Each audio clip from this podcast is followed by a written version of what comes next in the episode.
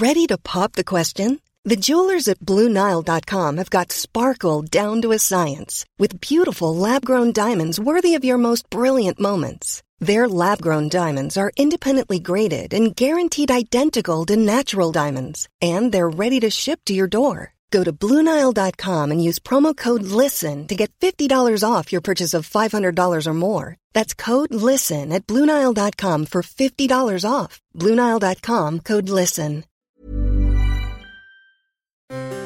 Perle d'histoire.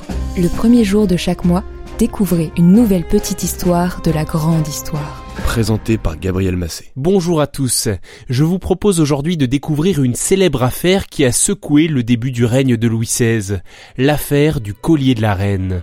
Une escroquerie qui a eu lieu le 25 janvier 1785 à la cour de Versailles, il y a 235 ans.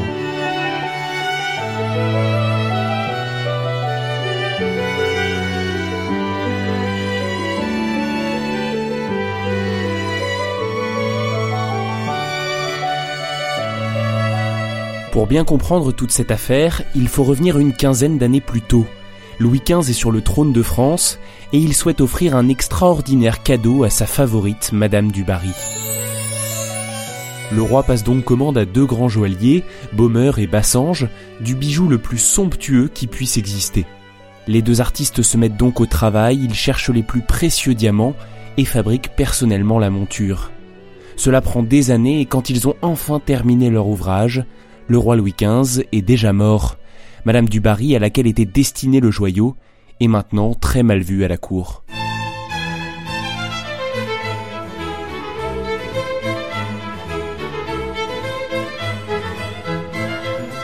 Sur le trône, il y a désormais le petit-fils de Louis XV, le fameux Louis XVI. Logiquement, Baumer et Bassange lui proposent le collier, Trouver un acheteur est difficile tant sa valeur est grande, 1,6 million de livres, cela correspond tout de même au prix d'un navire de guerre. Louis XVI songe à l'offrir à sa femme, Marie-Antoinette, mais celle-ci n'en veut pas, sans doute parce qu'elle le trouve trop luxueux ou parce qu'il a été fabriqué pour la controversée Madame du Barry. C'est là ce collier dont vous m'aviez entretenu Oui, c'est. Il ajouterait presque à votre beauté. Je veux qu'il soit à vous. N'est-ce pas vous qui me parliez de mes dépenses C'est moi aussi qui aime à vous faire plaisir. Vous êtes tous à me torturer. Mais non, je n'en veux pas. Après ce refus, les deux joailliers tentent de vendre le bijou à l'étranger, mais sans succès.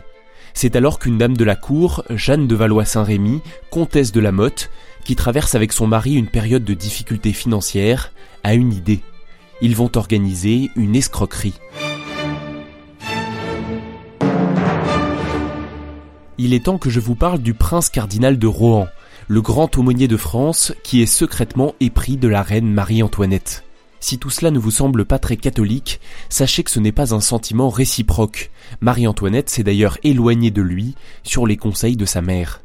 Le cardinal cherche donc un moyen de se réconcilier avec elle, et Madame de la Motte fait croire au cardinal de Rohan qu'elle est une amie intime de la reine et qu'elle peut peut-être l'aider. Elle l'incite à écrire à Marie-Antoinette et elle dit se charger de transmettre discrètement le courrier. Elle met en place une fausse correspondance et va même jusqu'à organiser un rendez-vous nocturne entre le cardinal et Nicole Leguet, un sosie de la reine. La ressemblance est si frappante que le cardinal tombe dans le panneau.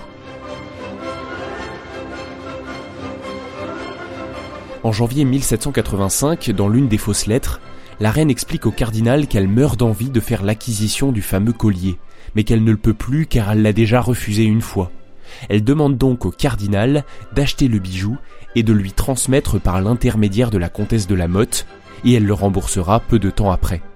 Ça y est, vous avez compris l'escroquerie. Évidemment, le cardinal, lui, n'a pas le moindre doute. Le 25 janvier 1785, les deux joailliers parisiens remettent au cardinal de Rohan la somptueuse parure de diamants, et sans se douter de rien, il la donne à la comtesse de la Motte. Elle et son mari commencent donc à revendre les diamants à l'étranger et à s'éloigner de la cour. Les mois passent et personne ne se doute encore de rien. Février, mars, avril, mai, juin, juillet. Au mois d'août, le cardinal qui ne reçoit pas le versement de la reine commence à se poser des questions. Baumer, à qui on avait prétexté des difficultés financières pour le retard du paiement, prend peur et demande alors des explications à la Maison royale.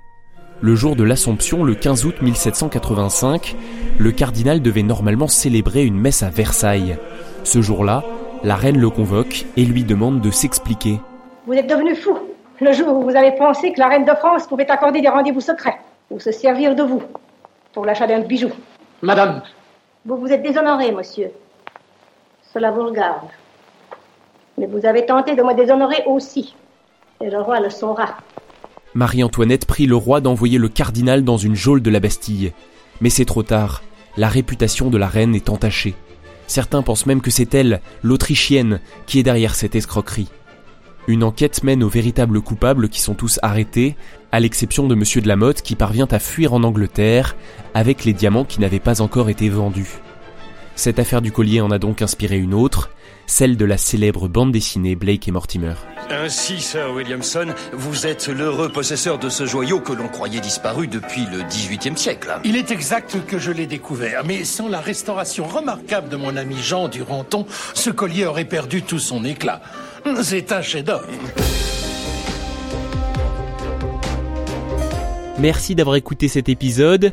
Vous avez entendu quelques extraits du film L'affaire du collier de la reine sorti en 1946 et du dessin animé des aventures de Blake et Mortimer L'affaire du collier. Si ce n'est pas déjà fait, pensez à vous abonner au podcast Perle d'Histoire. On se donne rendez-vous le 1er février pour un nouveau récit. Très bonne année à tous.